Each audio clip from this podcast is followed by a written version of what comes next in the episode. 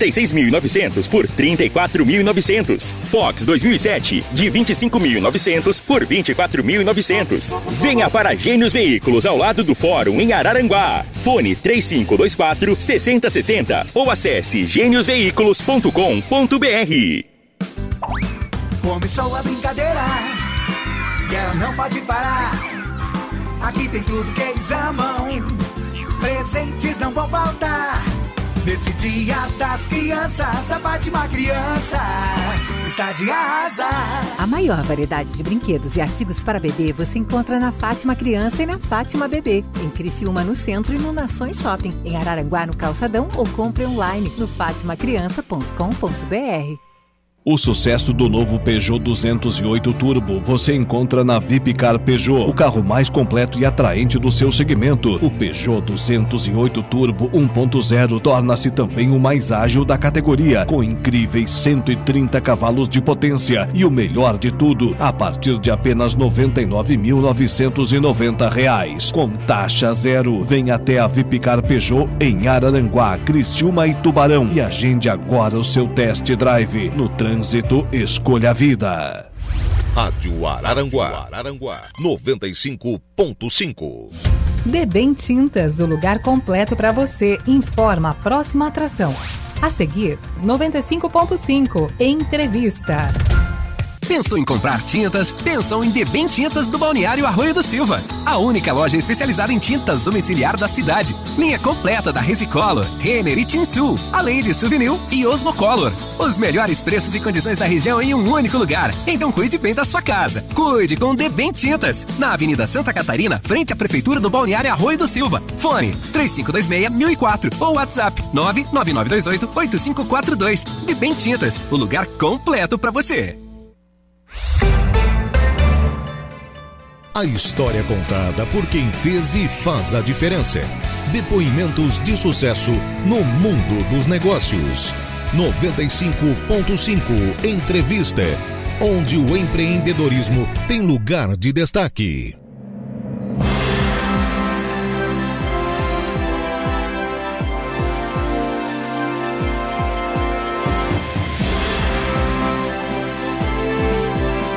Olá, sejam todos muito bem-vindos. Está no ar mais uma edição do 95.5 Entrevista pela sua Rádio Araranguá.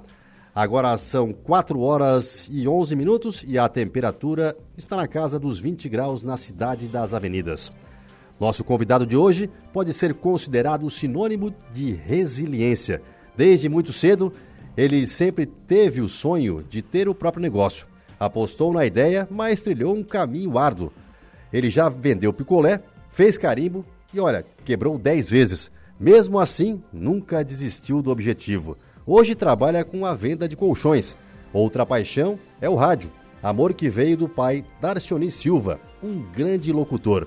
Está conosco, Allen Silva, hoje na Natflex Colchões. Boa tarde, Alan. Seja muito bem-vindo ao Estúdio da Rádio Aranguá. Muito boa tarde, Gregório. Boa tarde a todos os ouvintes. É um prazer enorme estar aqui, viu? Prazer, prazer é nosso. Enorme. Alan, conta um pouquinho para nós dessa tua história aí de empreendedor desde muito jovem. Começou lá atrás vendendo picolé. Não deu muito certo, mas tentou.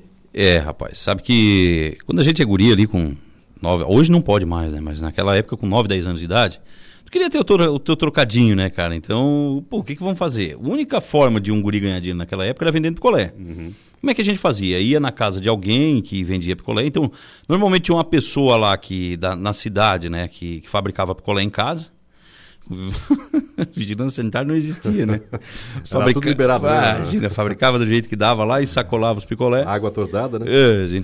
E aí o que que acontecia? Nós ia lá, a pessoa enchia um carrinho de picolé, né? Colocava ali, ah, tá levando tantos picolés, e a gente pegava esse carrinho e saía andar pela cidade e oferecer picolé para a turma, né? Uhum. Então, um ou outro mais vadiozinho assim ficava na frente dos mercados tal, né? Porque o fluxo era maior. E aí sobrava para aqueles, para os outros mais esforçadinhos, andar na cidade aí de, de, de, de, empurrando o carrinho e gritando, né? Então a gente saía gritando, e eu, Milky More. E saía, não tinha celular na época, não tinha nada, então pegava um carrinho picolé de manhã e saía, passava o dia inteiro vendendo picolé na rua para ganhar um trocadinho no final do dia. É, um picolé na época acho que era 300 cruzeiros. Sim. Isso, imagina, né? Faz muito tempo. E aí eu tive uma ideia, eu chamei um compadre, que hoje é meu compadre, na época era só amiguinho de escola. Eu disse, ô Bena, vamos, vamos vender picolé nós dois juntos. Ele, Já "Bah, fez uma sociedade então lá. Mas como? Vamos fazer uma cooperativa aí, cara. Cooperativa, boa. Mas como é que vamos fazer uma cooperativa de vender picolé? Já é difícil um vender, né? O cara já passa o dia inteiro andando aí os bairros tudo para conseguir vender um carrinho, às vezes nem vende. Como é que em dois nós vamos vender? Vai por mim. Aí o que, que eu fiz? Eu assim, ó, tem prédio na cidade, cara. E ninguém vai nos prédios. Boa. Então o que a gente faz? Um fica lá embaixo cuidando do carrinho, o outro sobe no prédio fazendo os pedidos, desce, tal. Ah, dois prédios esvaziavam o carrinho, então a gente pegou essa fórmula, não falava para ninguém. Saía 9 horas da manhã com o carrinho, 11 horas a gente tava de volta, os dois venderam dois carrinhos, entendeu? E a gente começou a juntar uma grana. E aí isso com 9, 10 anos. E aí acabou o inverno, veio acabou o verão. Não veio o inverno e vem É, a aí baixa. vem o inverno acabou. Daí, pô, o que, que vamos fazer, cara? Vamos ganhar dinheiro. Aí o Benir foi fazer outras coisas, queria ser jogador de futebol. E eu digo, ah, vou ter que achar outro louco aí pra me ajudar. Aí chamei um outro colega lá. Vamos cortar grama nas casas. Depois de uma reunião, assim, né? Uma reunião de negócios. O planejamento. É, planejamento na área dele, tipo, olhando assim pra frente. O que, que vamos fazer, cara? Dele assim. Aí olhamos a grama da mãe dele que tava. Vamos cortar grama. Vamos, vamos cortar grama. Sim, então vamos cortar grama. Mas como é que nós vamos cortar grama? Não tem uma máquina? Ah, faltava o principal. né? A mãe não tem, o teu pai não tem. Como é que a gente vai fazer? Não, o seu Garibaldi ali embaixo no trilho, né? Que tinha um perto do bairro, Sim. tem uma máquina. Ele empresta. E quando a mãe quer cortar, a mãe pega dele. Então vamos lá no seu Garibaldi. E a máquina do Garibaldi ainda era boa, porque ela, além de cortar a grama, ela tinha uma- um saco que juntava a grama. Ah, certo. já. Nossa, agilizou. Serviço completo. É. Aí nós pegamos a máquina do seu Garibaldi assim, ficamos duas semanas com a máquina. Até o dia que o seu Garibaldi apareceu lá. E aí? Já cortaram a grama ou não? Já cortamos a grama da cidade inteira com aquela máquina, levantamos um dinheirinho pro carnaval. Aí o seu Garibaldi confiscou a máquina, né? E a gente ficou sem, sem equipamento de trabalho, porque a gente também gastou tudo o dinheiro, então deu, não deu. Aí ficamos sem, sem conseguir o emprego aí. E aí chegou o circo na cidade. Pois cara. é, rapaz, me conta essa história aí. Chegou o circo na cidade lá, e aí digo, Luciano, vamos lá no circo pedir emprego. Aí, não, beleza. Chegamos lá no circo, "Ô, queremos emprego aí. Eles, não, vocês querem trabalhar do quê? Do que tiver. Então tá. Vocês vão pegar os bichos, aí tinha uns búfalos, tinha uns animais assim que. Uns animais que dava pra. Pra, pra levar no- na corda, né? pra- O tigre não, né? Mas tinha, tinha leão, tinha tigre, a gente só jogava carne de longe e tal, mas esses não deixavam nós chegar. Mas tinha lá pônei, zebra, os bichos assim. E aí o trabalho era levar os bichos três vezes por dia para tomar água e dar comida pros bichos. Sim. Então a gente pegava os que ruminavam, Tá os que pastavam, a gente levava lá, fa- eles faziam o lanche, do- o café da manhã deles lá num mato que tinha lá perto. Então era engraçado que era bem no centro da cidade. O circo ficava no centro da cidade, cara. Sim. Bem perto da praça, assim. E todo mundo passando e eu passando no centro com dois búfalos assim, agarrados, entendeu? Que cena, hein? É, levando o búfalo para comer, ficava lá sentado esperando o búfalo jantar. Aí depois levava num valo que tinha lá, que depois a prefeitura fez uma pracinha. E aí levava os búfalos para tomar água no valo, aí depois buscava os pônei, aí não dá para levar junto porque eles se brigavam e tal. Aí quando começava o circo, a gente vendia chips. No, no, no- Ah, é, no- trabalhava em todas, todas é, as todos áreas anos. Vendia chips É. dentro do circo e eh, tinha personagem. A gente, eu era o Mickey e o Luciano era o Cascão. Então depois chegava lá no final do circo, a gente se vestia de, de, de personagem e ia trabalhar de, de, de personagem ali, fazendo alegria, né? Chutando os inimigos e. Pois é, e- essa, essa e- tua parte do Mickey não deu muito certo. né? não, não, abra- abraçando as guriazinhas que a gente achava bonitinha e os menininhos que a gente não gostava, a bicuda na canela comia, né? E aí, e aí o guri assim, ô Mickey, cala a boca aí, ó. Sai daqui, ó, chato, pedido. Então, a gente, é, a gente A fase do circo não deu muito certo. não né? deu muito certo a Aí fase do circo também. foi trabalhar uma época depois com T? Rapaz, aí o tempo foi passando, né? Eu sofri calado. Já emendo. É, aí o tempo foi passando, cara, e eu precisei de um T pra ligar uma TV e um videocassete lá em casa. E o meu tio tinha uma fábrica disso aí. Sim. Meu tio tinha uma fábrica disso aí e tal. A XYZ, aqueles Tzinho coloridinho. Ele, Bom, que, bom, ele, bom. ele que inventou aquilo, cara. É, é pensa bom, pensa é num crânio e tal. E aí eu, assim. Eu fui no material de construção lá perto de casa e não tinha pra vender. Aí eu fui no outro material de construção, não tinha pra vender. Daí eu liguei pro tio, tio, tio, me arruma um T aí. Porque é o seguinte, tá? Eu fui em dois, três materiais de construção aqui, não tem. Daí ele assim, é, tô sem representante desse. Daí quanto é que o tio paga? Daí ele assim, não, vem aqui. Conversei com ele, chegamos num acerto financeiro lá. E eu saí a vender esses T, cara. Na verdade, eu fui pra casa, pedi uma linha telefônica. Né? Na época era bem fácil pedir telefone. Já foi na lista e começou a... E peguei a lista amarela e ligava para os materiais de construção. Aqui da X, eh, XYZ e tal, não sei o que e tal. É, quanto é que é? 30 reais o pote. Os caras, não, traz aí. Eu comprava 15 e vendia 30. Rapaz. Só que meu acerto inicial com o tio era 5%. Certo. 5%. Os primeiros T's eu vendia 5%. Mas qual era o problema? Aí eu vendi 100 reais de T. Peguei o meu carro, dois, três materiais de construção, 100 reais. 5 reais me sobrou. Eu digo, não dá, né, louco? Aí não tem como, né? Não tem condição. Aí eu fiz o seguinte: vou vender a um preço que o cara aceita. Todo mundo aceitava comprar a 30. Então eu vendia 200 reais, me sobrava 100 e eu pagava o 100 dele.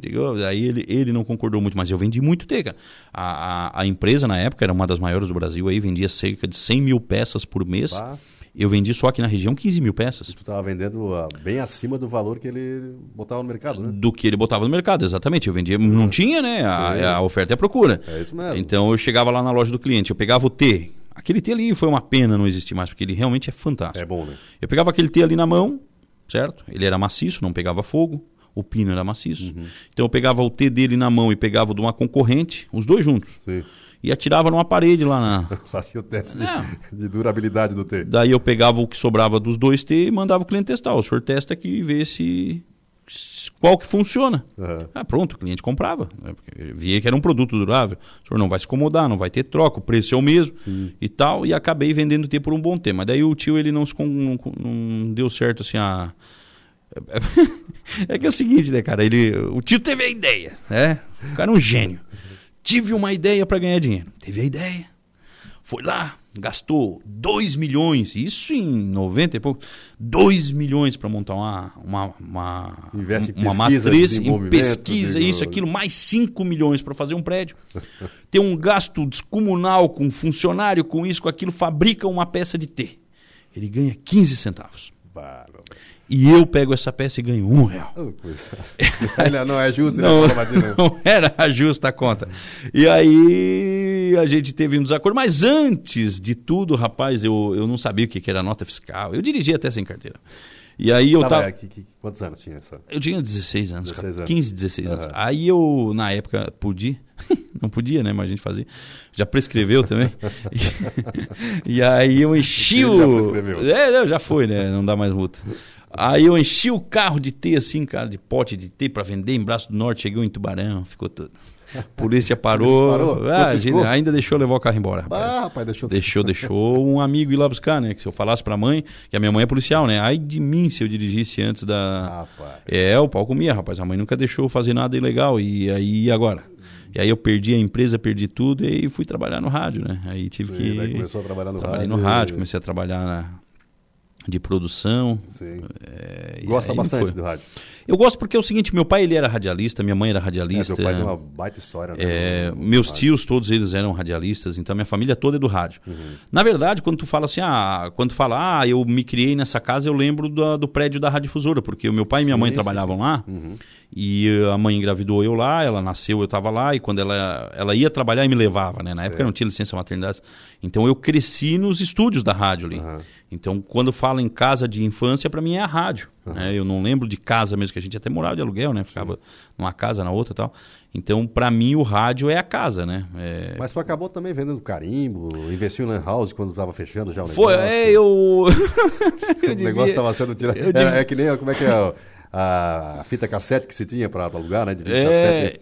Era a lan house, era mais ou menos a mesma coisa tava saindo, né? é, eu devia consultar mais o Sebrae, sabe? Eu, não era um cara que consultava muito Sebrae. O que que acontece, cara? É... Surgiu uma oportunidade de comprar uma lan house. E eu, o cara vendia fiado, imagina, fiado, louco. Rapaz, que negociação, né? Mil por mês? Quero! Um negócio para ganhar dinheiro. Eu só não consultei o mercado para saber como é que tava o negócio de Lan House na época, né? Era a última Lan House do mundo. Era aquela dele. Não, tem uma em Criciúma que funciona ainda. Bem perto da rádio até. Então, o que que acontece, cara? É, Eu comprei a Lan House quando tava todo mundo fechando. O cara Sim. tava fechando, ele resolveu vender para mim. Aí fiquei seis meses passando fome lá com aquela Lan House, não deu certo. Aí um dia também eu precisei fazer um carimbo, procurei na cidade e não tinha. E a minha mente, ela trabalha assim. Puxa vida, não tem nenhuma loja de carimbo em Se eu Sara. precisando, outros precisam, né? É, se eu tô precisando, outros precisam e não tem, vou montar. Mas daí eu não paro para pensar, peraí, por que que não tem? por que, que não tem? O ponto inicial do é, Sebrae, né? O Sebrae, o, o Sebrae pergunta, se por, pergunta. Por que, que ainda não botaram? Então, e aí eu, eu sempre vou pelo lado inverso, eu sempre vou pelo lado do otimismo, né? Uhum. E aí nessa aí eu botei uma fábrica de carimbo também, quando já, quando tava botando a assinatura digital. Sim. É, carimbo não valia mais para nada, só para enfeite. E aí eu botei uma carimbaria, mas até vendia uns carimbos. Sabe o que eu fazia, cara? Eu fazia o seguinte, eu ia numa loja dessas de móveis que tem no centro aí, Chegava lá porque os caras pegam um cartão e a, escreve à mão. Uhum. Ah, João da Silva o telefone certo. e tal. O que, que eu fiz? Eu vendi carimbo para esses caras com nome e telefone. Então eles pegavam ah, sem cartão e tá, tá, tá, tá, eu fazia um precinho baratinho ali. Eu vendi muito carimbo, até carimbo, mas não dá para sobreviver também. Não, não, tinha condição. Aí... E agora tu tá dando um bote certo. Tá dando certo até agora, pelo menos. É, tua... Aí depois trabalhei muito tempo em jornalismo, né? Trabalhei bastante tempo em jornalismo. Tu foi contratado pelo Mário Lima, ninguém sabia que tu tinha sido contratado? Isso, isso com 14 anos também, quando eu terminei de vender T, eu comecei no rádio. Aí o Mário me encontrou, na verdade já tinha trabalhado numa rádio e tal, na difusora. Aí o Mário me encontrou no, no, na rua e disse: O meu, quer trabalhar no Eldorado? Marinho, Marinho. Daí eu assim: Quero, cara, como é que faz? Vamos lá, começa amanhã. O que, que eu vou fazer? Vamos lá, amanhã eu te explico. Cheguei lá na rádio no outro dia, tava o Mário. E ele me explicou: Tu vai fazer isso, isso, isso, tá bom. E comecei aí todo dia, trabalhar e tal. Chegou no dia do pagamento, todo mundo foi receber e eu fui também, né? Cheguei, Normal, né? Vou pra é, filhinha, né? Cheguei pra filhinha lá, chegou lá, o cara olhou pra mim: Oi, eu, opa. Daí ele fala, diz assim, fala, pagamento, né, irmão? Aqui não. Que dinheiro? Passagem de ônibus, tô pegando dinheiro emprestado com os vizinhos pra vir trabalhar. Ele diz, quem é tu? Quem sou eu? Eu sou o Allen, rapaz, eu faço produção. Não, não tem, pregou os papel tudo lá, não. Ele, ele, já não pagava os funcionários fechados. Tu imagina os que eu não, não eram. Né? É, não vou receber, é, eu, aí eu cheguei lá, era o horário do debate, cara. Cheguei lá, daí o, o, o Mário, o que, que é, meu? Mário, é o seguinte, o cara disse que eu não sou fechado. Pera aí que eu vou resolver isso aí. aí o Mário entrou lá, né, mas ele vai te pagar é já. Aí o Mário entrou, ficou cinco minutos e voltou. É, viu? Não deu certo. Aí, só mês que vem. Aí disse, daí, o que, que eu faço? Pera aí. Aí ele entrou no estúdio, tava lá o Mário, tava o, o João Sônego, o Milioli Neto. Ô, oh, só os cobras. Não, oh, Vili Bach, só cara é forte, cara. É. Aí ele entrou no estúdio e pediu 20 para um, 50 para outro, o salário mínimo era 180, ele levantou 250 pila para mim. Opa. Entregou na minha mão, me levou lá no departamento financeiro, ó, tô pagando o rapaz aqui, ó. Mês que vem vocês pagam. Então, meu primeiro salário foi uma vaquinha desses monstros aí. Aí, depois disso, fiquei anos e anos lá na e eles rádio. sabiam que era seu pai? Ou não, não, não inicialmente não. não inicialmente eu era só um produtor que estava ali daí, na... Quando, quando, quando souberam que era é, teu pai, que também aí, ajudou a criar a história ali, eles... Daí já... Eu também, quando eu fui contratado na difusora, ninguém sabia quem era o pai. Sim. O pai já tinha morrido fazia um ano e pouco. Uhum. E eu resolvi ir lá na rádio pedir emprego. Bati lá na rádio, oh, eu queria trabalhar aí. Aí, ah, tem uma vaga de produção aqui. Aí comecei a trabalhar depois de um tempo.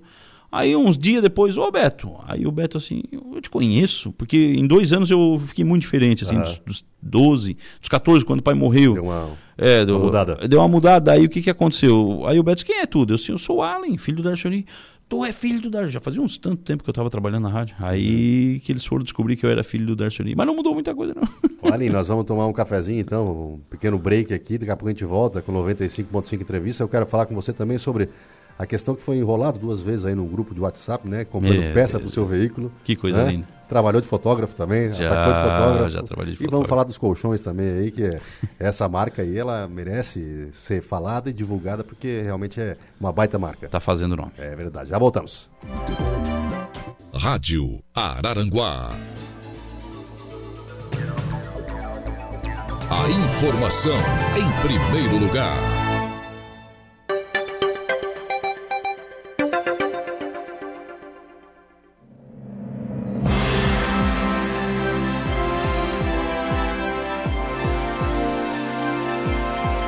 Agora são 4 horas e 31 minutos, estamos de volta com 95.5 entrevista e hoje o nosso convidado é Allen Silva, que já falou um pouco aí da sua história como empreendedor desde muito novo aí, começou vendendo picolé, né?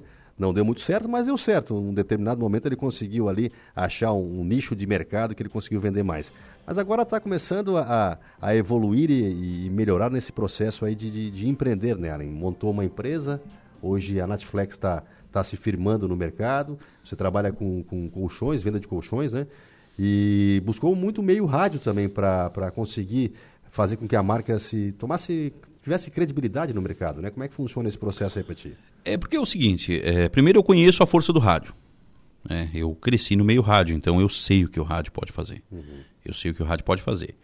Segundo, é, o vendedor de colchão, ele, ele é aquele cara chato que quando tu, sabe que o cara é vendedor de colchão, tu até desvia, assim, porque... Lá vem, né? Ah, o, o cara vai te perguntar se dá para ir na tua casa tomar um café e vai tentar te vender um colchão de 15 mil a todo custo, porque ele vai parcelar, porque ele pega a tua moto, porque, porque tu, o cadeirante vai voltar a andar, o, o mudo, promessa de tudo o mudo é. vai falar e assim vai, entendeu? O fumante vai parar de fumar.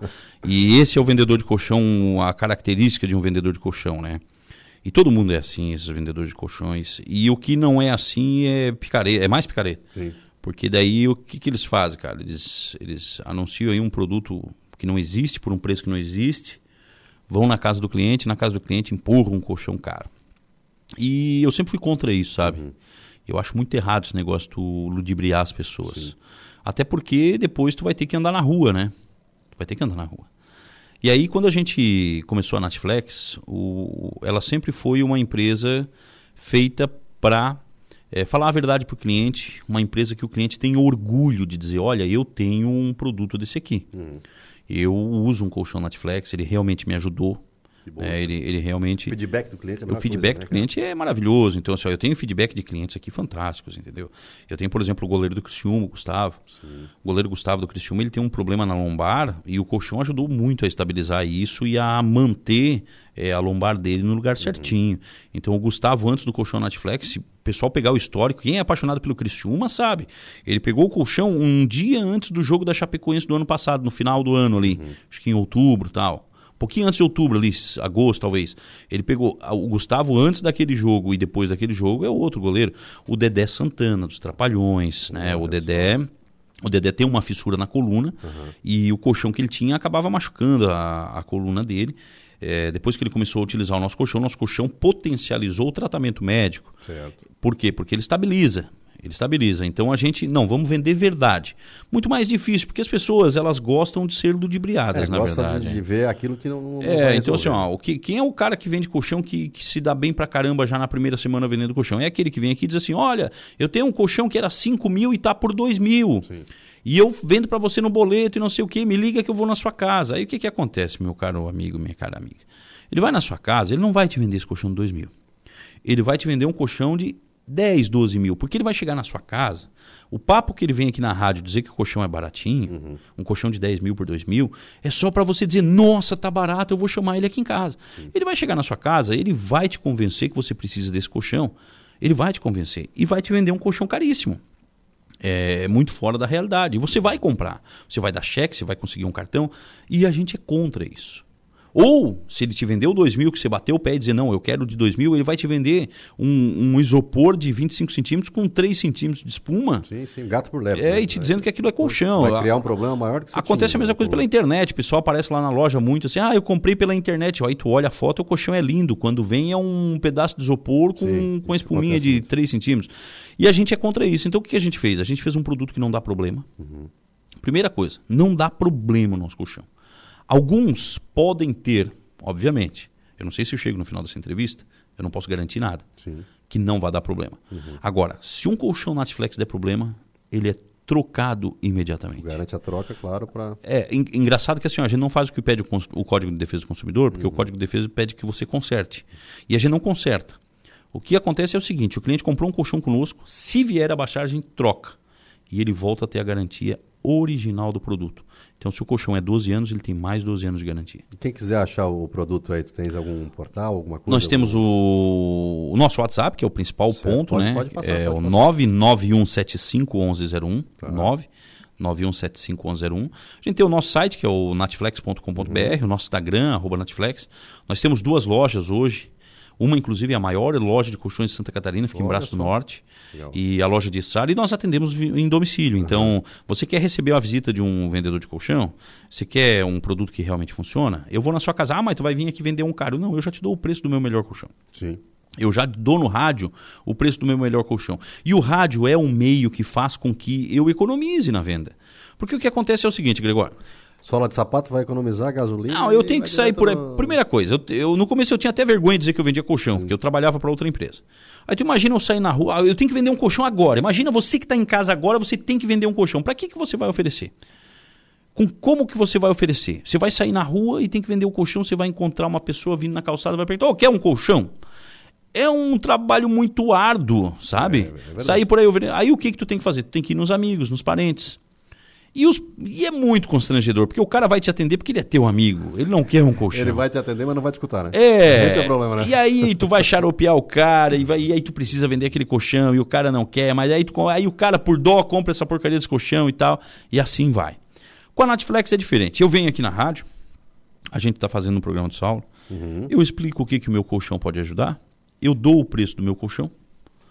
Se o cliente se sentir interessado, ele vai ligar para mim, eu vou na casa dele, ele vai na minha loja, eu atendo pelo próprio WhatsApp. Uhum. A gente faz a negociação que é boa para todo mundo, porque aquele negócio assim, ah, tem, é bom porque não, tem que ser bom para todo mundo. É, para ambas as Tem que ser justo para todo mundo, porque, porque se é ruim para a loja, se o cliente está levando vantagem, alguém está pagando, meu amigo. Sim. Alguém está pagando. Então, esse negócio, quando, quando o produto. E o negócio, né, Além, se tu começar assim, o teu negócio não, não, não, não dura. Pro, não prospera, dura. cara. Aí o que, que acontece? Um, dois, três e. Gregório, veio a galera de Minas Gerais para cá. Vendeu colchão aí a riveria de 10 mil por 2 mil, umas uhum. porcaria de colchão. Agora tem uma legião de pessoas com colchão estragado em casa e que não sabe para onde correr. Porque foi bom para o cliente o preço, foi horrível para a empresa. E cadê a empresa? A empresa faliu. É então não tem adianta. Tem que ter equilíbrio em tudo, né? Tem que ter equilíbrio. Então, assim, ó, tem que ser bom para todo mundo. Quando é justo para todo mundo, o negócio é bom.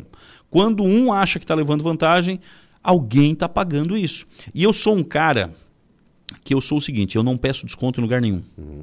Eu não peço desconto. Então eu vou comprar qualquer coisa, eu não peço desconto. E eu vejo que a pessoa que pede desconto, ela tem vantagem. Certo. Ela tem vantagem, porque alguma coisa eles dão uhum. para ela parar de encher o saco. Sim. Alguma coisa eles pra dão. É, para parar de encher o saco, o chato ele tem uma vantagem. E o cara que é tímido que nem eu, ele fica na desvantagem, porque eu chego lá, quanto é que é esse microfone aqui? É mil reais. Tá, vou querer, eu analiso comigo mesmo, tenho condição? Tenho, vou levar mil reais, tá aqui o mil reais, tchau. Aí chega lá o João, quanto é que é esse microfone? Mil reais. Ô, oh, tá louco, mil reais é uma roubalheira, não, porque não sei o quê, porque não, baixa aí. Ah, tá, 970. Não, tu tá louco, aí leva por 950. Sim. Quer dizer, eu que sou legal, eu que fui um cara bom para aquela empresa, paguei a mais. Então a Netflix ela tem isso. O que, que acontece? A Netflix você não precisa pedir desconto. Certo. Primeira coisa, o nosso preço é o menor preço possível sempre. Uhum. Então, esse negócio de, ah, é só hoje, que nem o pessoal faz aí, a promoção é só hoje, para quem não sei o que, não. A não ser quando é uma queima de estoque com um limitado. Uhum. Não, eu tenho 10 colchões por esse preço aqui, e aí quem levar, levou. Mas os nossos preços, eles são para sempre. Legal, Outra coisa. cliente que paga à vista vai ter um pouquinho a mais de desconto, porque tem alguma taxinha ali, alguma coisa assim. O cliente não precisa pedir. Uhum. É automático. O cliente né? deu aqui, o nosso sistema já calcula, ele já vai com o preço certinho para o cliente. Então, a Netflix é uma empresa muito transparente. Uhum. E é isso que a gente leva para o cliente. Deixa então o WhatsApp novamente aí. 991 75 1101. Quem está te mandando um abraço aqui é o Fernando Choque. Tá Fernando lá, Choque, tá gente boa, meu parceirão, né, é, Para mim, é uma das pessoas mais inteligentes que eu conheço. É, cara. o Choque é bom demais, né? O Choque ele é muito bom. Eu Se gosto, ele usasse para coisa boa. ainda é. ele não conseguiu ainda focar para Não, ele, ele não, ele não entendeu para ele é tipo um super-herói desastrado, assim, não tem, ele não, não sabe para que que ele usa, mas se ele usasse para coisa boa, ele estava vendendo colchão. E voltando um pouquinho mais pro Alien aí. Será que essa tua experiência que tu adquiriu aí para agora estar tá empreendendo bem veio da Itália, cara? Que história é essa do sufoco que tu passou na Itália, meu? Fui preso. preso lá na Itália? Fui preso na Itália, cara. É, é, que é o seguinte, né, meu irmão? Quando a, começa com é o seguinte. A, né? a, família Silva, ela, a família Silva, ela é oriunda de Roma, do Império Romano, né? E, e depois de um tempo lá com o fim do Império Romano, migrou para Portugal. Em Portugal se misturou com a turma lá e veio para o Brasil meio que expulso, né? Então a gente tem uma característica de, de povos não muito bem aceitos certo. na Itália, né? A característica é de fisionomia é mesmo, né? Miscigenação, eles é, é, e eu ainda sou meio parecido com um terrorista, assim, né? meio, meio árabe e tal. Uh, o que que acontece? Cheguei na Itália, um grupo de oito pessoas e tinha algumas idosas. Cavalheiro como sou, peguei as malas, botei no meu carro e disse que eu levo para vocês, minhas senhoras, tal. E as velhas foram andando, cara. As velhas pegaram a reta e foram, entendeu? E ficou eu de, de criado delas, uns 30 metros atrás, num mundo, um mar de gente, cara. Duas mil pessoas passando num portão lá. Tinha dois guardas, Gregor. Dois guardas. É um portão tipo. Ah, fosse, fosse, fosse carimbado nessa vez, né? Cara- teu carimbo, né? Fosse premiado no caso aí, né? Cara, Dois guarda. do- assim, ó. Pra você que tá em casa entender, é uma galeria de uns, sei lá, 10 metros de largura. Um mundo de gente passando naquela galeria, que são vários aviões ali, então 10, 12 mil pessoas descendo ao mesmo tempo, um mundaréu de gente, e fica um guarda em cada lado do portão. A possibilidade de você ser parado por um guarda é menor do que ganhar na Mega Sena. Mas eu vinha pra Itália com essa cara de, de, de, de anda- andarilho errante e com oito malas no meu carrinho, sozinho, caminhando. Eu fui parado pelos. Os dois guardas vieram em mim. Aí os dois guardas. E nós estávamos numa missão internacional com o deputado Cleiton Salvaro. Aí a- o cara perguntou assim: veio pra Itália a trabalho ou a serviço? A trabalho ou a passeio? Deu assim: trabalho. Cheio de mala. Cheio de mala. Não, cadê o visto? Eu não tenho visto. Visto pra Itália, não precisa? Não precisa, Não, pra trabalhar tem que ter visto. Não sei. Rapaz, uma confusão. Me prenderam, me levaram. E o Cleiton, cara, o Cleiton tava. Ah, em- o Cleiton, que era a autoridade lá, podia. Ele tava junto comigo. Só que o Cleiton não percebeu o que, que tava acontecendo, cara. Que o Cleiton, ele, não sei, eu acho Tava que. o- deslumbrado com a visão da Itália. eu acho que o né? avião. O Cleiton tem a cabeça muito grande, cara, e a oxigenação é difícil. E eu acho que a hora que o avião pousou, o oxigênio não, não, não voltou na cabeça do Cleiton, ele tava tipo um zumbi andando atrás de mim. Então, onde eu ia, ele ia, e os guardas falando comigo, e ele comendo mosca ali, não estava nem aí pro mundo. Quando, quando ele se deu conta que eu estava preso, foi a hora que os caras me botaram num canto e começaram a abrir as malas. Daí ele olhou, ué, o que que estão fazendo? aí... Aí eu falei pro cara, não, cara, ele é deputado no Brasil, a gente veio numa missão internacional. A sorte que uma das malas tinha um material em italiano apresentando o Clayton. Então olha eu dizia, só. olha, o, o, deputado catarinense vem à Itália numa missão diplomática, não sei o quê, tá, tá, tá, tá, tá, tá, tá, tá. e tinha a foto do Cleiton. Uhum. E aí os caras me liberaram, mas aí foram duas horas e pouco de conversa. E as velhas na rua, conversando, Nem aí pras malas. não sabia o que, que tinha acontecido, porque elas não puderam voltar, por, eu não pude sair na, na área da, da- de fronteira do aeroporto. Sim. Elas não puderam voltar, porque tu saiu, acabou. E não teve comunicação, elas não sabiam o que, que aconteceu. E quando eu cheguei lá, elas estavam jogando domingo lá na rua, conversando. Tavam nem aí pras nem malas, aí né? pra mim, nem aí pras malas. É. Ó, chegaram, tava onde? e eu preso na Itália, quase fui deportado. rapaz. Mas acabou sendo solto, que bom, né? É. E me conta essa tua expertise também em comprar peça pelo WhatsApp aí, no grupo de WhatsApp. Não, aí eu Rapaz, mereço um prêmio, cara. Aí Eu, eu, Eu vi no teu. Tu tens um YouTube ali, o, de, É. humor e tudo mais, eu tava olhando lá. Eu precisei de uma peça pro meu carro, meu. Eu, eu sempre, eu tenho um gosto muito ruim pra carro, né? Aqueles, aqueles carros que a turma não quer, tu compra. É, aquelas coisas exóticas, assim, né? E aí eu comprei uma Kia Mojave. É um carro muito bom. né? Em- Em 1910 era maravilhoso. Achar a né? peça mesmo. É, não, não acho. Aí eu comprei essa bendita desse carro, mas um carro excelente, tal, gostoso, curto demais ela. Só que quando precisa de uma peça, tu tem que estar ciente de que não é igual um Gol, né, cara? Aí o que que eu fiz? Entrei num grupo de Facebook lá que a gente que que só deveria ter proprietário do carro, né? Aham. E cheguei lá e disse: "Olha, gente, é o seguinte, eu tô precisando da bomba de direção hidráulica, tal, não sei o quê". Aí os comentários, tal, aí um veio e disse: "Olha, eu comprei o- uma- algumas peças e o cara lá tem, é o Renan lá de Goiás. Ele tem uma sucata inteira e eu comprei algumas peças, chegou em dois dias, maravilhoso, o cara é bom atendimento e tal, e é o mesmo modelo da tua. Tá aqui o WhatsApp. Como eu trato os meus clientes sempre com transparência, Sim. né? Sempre Tu com- acha que vai ser da eu acho que mesma vou ser forma, tratado né? da mesma forma. Liguei pro Renan, mandei uma mensagem pro Renan. Renan, não, eu tenho aqui, me manda o chassi mim, combi- pra me ver. Mandei o chassi, me manda o CEP pra calcular frete e tal, não sei o quê. Não, tá aqui. Ó, já embalei aqui a peça, o meu nome no papelzinho, dizendo aqui, ó, que tá embalada, pronta pra ir pro correio, pra, pra transportadora, tal. A coleta é tal hora, tal, não sei o quê. Então tá, então como é que eu faço pra pagar? Não, tu faz o Pix aí, tá, fiz o Pix, cara.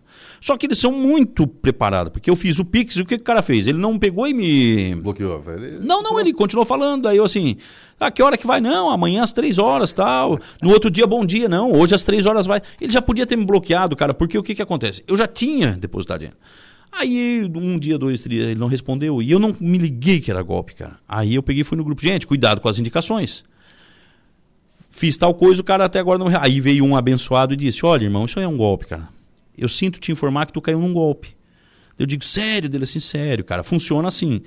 Um diz que comprou a peça, indica, tu vai lá, compra, os caras são muito preparados, os caras são muito bons, os caras fazem todo o processo direitinho, tu deposita o dinheiro e o cara simplesmente some. É isso. Não cai nesse golpe. E tem outra, né? Faz quanto tempo que tá no grupo? Deu assim, ah, faz uns um ano e pouco. Todo mundo aqui do grupo, meu amigo, sabe que para comprar peça original desse carro tem que ser na Demolidora Nunes em Porto Alegre. Não, não existe outra. Aí eu, ah, é sério, dele, sério, cara, lá é sério. Aí ele me deu o telefone e eu fui lá na Demolidora News e comprei. E era outro era golpe. outro golpe. Quer dizer, o golpista me explicou como ele é explicou o golpe, Ele me explicou o golpe. E reaplicou. E reaplicou o golpe e eu caí, cara. e caí. E pior, fiz um vídeo dizendo que caí no golpe. Ele me chamou depois de dois dias. esse, esse é bom, Eles, rapaz. Cara, seu vídeo viralizou, chegou aqui pra mim. Deus, tá, tu não pensa em me devolver um pouquinho do dinheiro? Eles, ah, não dá, né, irmão? Mas tem uma informação importante. Uma informação importante. É, eu caí no golpe, eu liguei pro meu banco. No, eu liguei pro meu banco e disse: Ó, eu caí num golpe. A guria que me atendeu na hora, ela assim, me passa as- os pics que o senhor fez, pediu ali os dados. Certo. Eu passei. Na hora o banco já entra num sistema de segurança em que ele tenta capturar algo que foi para aquelas contas. Ah, com certeza. Porque eles vão jogando, né? É, uma eles vão jogando e tal, mas o que, que aconteceu? Eu consegui recuperar parte do dinheiro, então Opa. tem condição de recuperar alguma coisa. Se eles tivessem mais dinheiro na conta, eu conseguiria ter recuperado mais. Sim. Mas há a possibilidade, mesmo que pequena, de recuperar parte do dinheiro. Mas, Ari, antes de a gente ir pro intervalo aí, é, eu queria que tu contasse, tu tem um problema cardíaco, né? Tem. E certa vez tu estava sendo atendido aí, cuidou de outro doente. Como é que foi esse, essa, essa história que teve aí? É, não dá pra rir muito porque a guria faleceu. Mas foi depois, foi bem depois, né? Mas dá pra rir um Viveu pouco. bastante, né? É, viveu, viveu mais uns três meses. O que que aconteceu, rapaz? Cheguei no hospital, tô lá esperando morrer, né? E eu deitei lá na, na, na maca, a guria já não deixou nem eu andar. Ela assim, ó, o senhor vai de, de cadeira de rodas. Não, mas eu posso andar. Ela assim, não, É perigoso. não pode. Posso? Ela assim, vai por mim. Não pode. Não levanta os braços, não, Não, Deus leva. é, aí deitei lá no negócio, ela botou os aparelhinhos em mim, daqui a pouco já veio o cara gritando, cadê o médico? Aí o médico veio, chegou, olhou pra mim e disse assim, cara, tu tá sentindo alguma coisa? Eu assim, não, eles tem certeza, agora eu já tô cagado medo. Agora a pressão embaixo. Agora né? eu já tô com medo, doutor. Daí ele, é porque. Ah, e saiu, cara. E aí eu digo, pronto, né? Morri. Aí já pegaram o celular, tem alguém que a gente pode ligar caso precise e tal. Aí ali eu já fiquei cagado, eu digo, puta que. mano. Aí o médico assim, cara, quatro horas tu vai ter que ficar aqui andando no, no hospital esperando aí, porque a gente vai fazer uns exames aí e vai demorar quatro horas pra ver o resultado. Posso ir pro carro dele? Tá louco? Vai morrer no carro? Ah, não, aí tu vai morrer ali, né? Vai ter um infarto, né? Como assim morrer no carro? Tem risco de eu morrer no carro deles? Não, tem risco de todo mundo morrer, né? E o teu é um pouco pior, tá? Daí fiquei. Aí nisso tinha uma senhorinha, cara, em pé com uma menina, 19 anos a menina. E aí eu vi que a senhorinha estava cansada, daí eu fui conversar um pouco com a mulher, a mulher disse que estava sem comer e tal. Prestei um dinheiro para a mulher comer e disse: "Não, eu fico aqui com a, com a menina". A menina estava dormindo. É, Aí a mulher saiu, estava já fazia quatro dias esperando uma resposta. Nisso vem o médico e pergunta: "Quem é que tá com a fulana?" E era a guriazinha que eu tava. Deus assim, olha, doutor, é eu? eu sou responsável. É, mas não era, né? Eu tava ali. Sim, é, mas no momento eu sou. É, ah, tipo, eu? Eles dão, faz favor aqui. Eu te faço. Entrei numa sala e disse, pois é, cara, vamos ter que operar. Sério, ó, nós vamos ter que fazer hemodiálise agora. Rapaz. Urgente. E tu tem que autorizar, né? É, e tal, e nós vamos ter que operar, e é uma coisa que ela já perdeu a função dos dois rins, e isso, e aquilo, aquilo outro, e nós temos que operar agora, imediatamente. Autoriza? Eu digo, bah. Se agora, cara, disse, olha, meu senhor, a- a- eu nem conheço a guria. Ainda levei um esporro do médico. Ainda levei o esporro do médico. E aí infartaram a tu na hora. é, aí chamaram a mãe da menina, tudo, daí a mãe autorizou, disse, ah, pelo menos a gente ia tomar a mesma decisão, né? Mas é, fiquei responsável pela guria e o médico quase que me botou na... na- É, Mas, rapaz, eu vou médico- saber se a mulher demora uma hora ou não demora, né? Não, e que médico terrorista, né? Rapaz, É. eu, eu achei que tu tava com... morrendo ali mesmo, porque ele veio, vá, tá mal. Não, mas é que, sair. não, mas é que, aqui. é que o esquema é o seguinte. Não, mas daí era outro médico que estava atendendo a menina. Sim.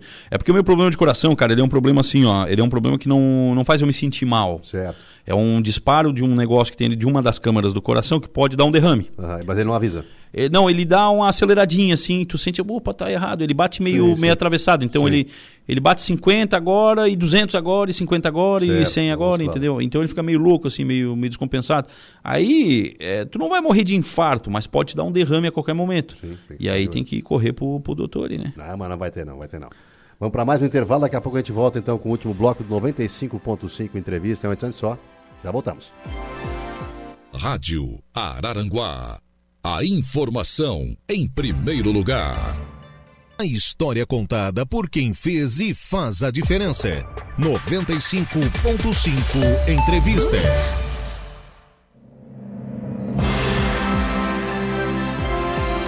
De volta com o último bloco do 95.5 Entrevista. Agora são 4 horas e 57 minutos. E recebemos hoje aqui então o Allen Silva. O Allen contou muita história aqui de como empreender e como não empreender muitas vezes, né, Allen? Deu É, algumas dicas aí também, né? Mas hoje em dia está pelo menos indo para o caminho do sucesso. Principalmente, principalmente de como não empreender. Né? É, Allen, queria que tu deixasse nesse finalzinho do programa aí uma dica para quem quer empreender realmente. é, que não é fácil, né? Que tem que ter resiliência. Dá- deixa uma, uma dica pessoal aí de o pessoal que quer empreender primeiro tem que dormir bem, né? Para poder pensar direito, né? Então, E olhar o Sebrae. né? é, então para dormir bem tem que ter um bom colchão e se é para comprar um bom Opa, colchão, eu compro o meu, né? É isso aí, viu, Merchan? Eu parcelo, eu parcelo sem juros. Então, aquele dinheiro que você ia abrir a sua empresa, que você vai abrir a sua empresa, você vai, eh, não vai descapitalizar ele, né? Porque ele não vai perder valor conosco. Você vai ter um bom colchão, o colchão vai ajudar você a dormir, a refletir bem sobre o seu negócio, você vai acordar disposto. Não, eu digo o seguinte: primeiro tem que fazer uma coisa que você entenda. É a primeira coisa, você tem que entender do que você está fazendo. Porque se você for se aventurar, tem muita gente que entende fazendo. Então você tem que procurar uma consultoria, então fazer uma pesquisa de mercado. A gente, na Netflix, a gente de vez em quando também faz alguma coisa que não funciona. Né? Só que a gente hoje se dá o luxo de experimentar, porque a gente tem gordura para poder fazer Sim, isso. sim. Mas o tem gente que não tem, né? Tem gente que o, tudo que ele tem na mão é a vida dele. E ele não pode errar. Então, assim, para não errar, você tem que fazer algo que você conheça. Você tem que fazer algo é, que você domine, que você saiba o que está fazendo. Porque às vezes você vai na opinião de uma outra pessoa, você acaba. Essa, talvez essa pessoa não entenda tanto. E conhecer, buscar conhecimento sobre mercado, sobre se funciona, pequenos detalhes fazem a diferença na, na montagem de um negócio. Investir em mídia, principalmente. Eu digo uma coisa para ti de carteirinha, assim, ó, que, é, sem medo de errar. Se a Netflix tirar suas propagandas da rádio, a Netflix vai se resumir a uma pequena loja de 100 metros quadrados. Hoje nós temos uma loja de 700 metros quadrados, uma outra loja eh, de 500 metros quadrados, nós temos venda em domicílio com vários consultores e tudo mais, graças à mídia que a gente faz.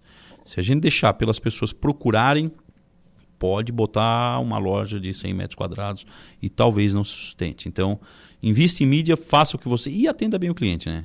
Seja sincero com o seu cliente, ofereça um produto de qualidade, porque hoje nós temos muita gente, o dinheiro ele perdeu o valor. E aí, para poder angariar cliente, muita gente está vendendo porcaria. Em todos os ramos. Tudo, tudo que é lugar. O pessoal está vendendo porcaria, é celular barato que não vale nada, é carro que, que, que é puro plástico, é isso, é aquilo, aquilo outro. Então, quando você oferece qualidade para o seu cliente, o cliente não quer incomodação, cara. O cliente quer comprar um produto e não se incomodar com o produto. Ele não quer ir lá na loja comprar um colchão de, de 1.500 reais e mês que vem tem que estar se incomodando porque baixou. Ele quer pagar o preço justo e nunca mais se incomodar com o colchão. Então, você tem que ter um produto de qualidade, entender do que você está fazendo e estudar bastante o que você vai Mercado. fazer, aonde você vai, né? Além, obrigado aí por, pela presença aqui na Rádio Aranaguá. Agora tu sai daqui, vai lá pro Transtornados agora, Transtornados 92. agora, é. Agora dá uma mudança de chave lá, né? É, agora, agora muda o. Mas na verdade, cara, eu, eu vendo colchão, sabe por quê? Porque eu sou igual no Transtornados, eu falo besteira mesmo, eu tiro o sarro do cliente. Eu- Bem, bem, em três segundos eu vou te contar uma coisa. Eu lá. cheguei na casa de um cliente uma vez, um cara brabo pra caramba, o cara assim pra mim: Esse é o colchão é o que cura tudo. Só vou contar uma coisa pro senhor. O meu, eu tenho um cliente que perdeu a perna num acidente de moto e doía muito. Ele sentia muita dor. Faz três meses que ele comprou o colchão, o senhor não tem ideia. Eu fui lá semana passada tomar um café, o senhor não tem ideia dele. É, vai dizer o quê? Que a dor passou? Disse a dor. A dor passou no dia que ele comprou o colchão. O colchão nem chegou, a dor passou. O problema é que a perna começou a crescer de novo. e já tá maior que a outra. Então eu entro na brincadeira, eu, sabe? E, e no meio da brincadeira eu vou falando as verdades que realmente são, e no fim a gente acaba conquistando bastante gente aí falando. Esse é o Alan Silva, um baita vendedor aí, muito humor também. Hoje veio para somar aqui na, na Rádio Aranaguá com a, com a cultura dele, com quanto ele aprendeu empreendendo, errando também. Você de casa deve ter anotado muita coisinha aí também para acertar nesse mundo do empreendedorismo. Foi muito bom te receber. Então fica aberto aí o microfone da Rádio Aranaguá, sempre quando quiser voltar. Tá com comercial na Rádio Aranaguá aqui também, né? Mostrando o seu, seu produto. Eu acho que isso é importante. O Allen falou uma coisa muito certa, é investir no rádio, meio rádio, investir em mídias que realmente o seu produto acaba sendo alavancado. É para isso que, o- que ó, o veículo de comunicação também existe. tem um bom produto, tem um preço bom, tem um bom atendimento, as pessoas precisam saber, meu amigo. E aí o rádio é o lugar que você vai mostrar para as pessoas que o seu produto existe. Perfeito. A Laura Alexandre, muito boa tarde. Boa tarde, Gregório. Boa tarde, Allen Silva, também Diego Macan, Eduardo Galdino e os nossos ouvintes da Rádio Araranguá, 95.5 FM. Vamos com a pauta do programa? Vamos lá. Daqui a pouco, prefeito Éder Matos, prefeito de Meleiro, estava no aeroporto lá de Brasília, pronto para se deslocar a nossa bela, simpática e vizinha aprazível cidade de Meleiro, na viagem de retorno. Ele esteve na capital federal e nos atendeu, conversou com a nossa reportagem. Olha, tem informação em primeira mão aqui para os nossos ouvintes. Tem pré-candidato, atenção, pré-candidato a prefeito, a sucessão do prefeito Éder Matos, do Partido Liberal lá em Meleiro. Informação em primeira mão aqui para os nossos ouvintes. A entrevista vai ao ar daqui a pouco, às 17h15. E também converso com o deputado estadual José Milton Schaeffer na pauta SC108, edital de licitação para aquisição de seixos, deve sair em 10 dias, e projeto de apoio às cooperativas de eletrificação. Gregório. Duas belas pautas aí então com a Laura Alexandre no Dia em Notícia, que segue na programação, e eu, Gregório Silveira, vou ficando por aqui com 95.5 entrevista e volto amanhã nesse mesmo horário, às 4 horas da tarde. Um forte abraço, obrigado pela audiência e até lá. Obrigado, Gregório. Agora o Colorado, esperançoso para essa noite de quarta-feira. Diego Macan, boa tarde. Qual é o seu destaque na notícia da hora? Boa tarde, Alaor. Bombeiros atendem 21 ocorrências causadas pela chuva intensa e Defesa Civil mantém alertas para enchentes e deslizamentos. Notícia da hora. Oferecimento Giasse Supermercados, Laboratório Bioanálises, Rodrigues Ótica e Joalheria, Mercosul Toyota, Bistrô do Morro dos Conventos, Plano de Saúde São José. E Camilo Motos. O estado foi atingido por chuvas intensas e volumosas desde o final da tarde dessa terça-feira até as 8 horas da manhã desta quarta. O Corpo de Bombeiros Militar de Santa Catarina já atendeu 21 ocorrências relacionadas ao evento climático. A Defesa Civil de Santa Catarina também emitiu duas atualizações meteorológicas para o estado, uma sobre temporais e outra sobre chuva volumosa. Estas condições ocorrem devido a uma atuação de frente fria que se aproxima. Eu sou o Diego Macan e esse foi o Notícia da Hora.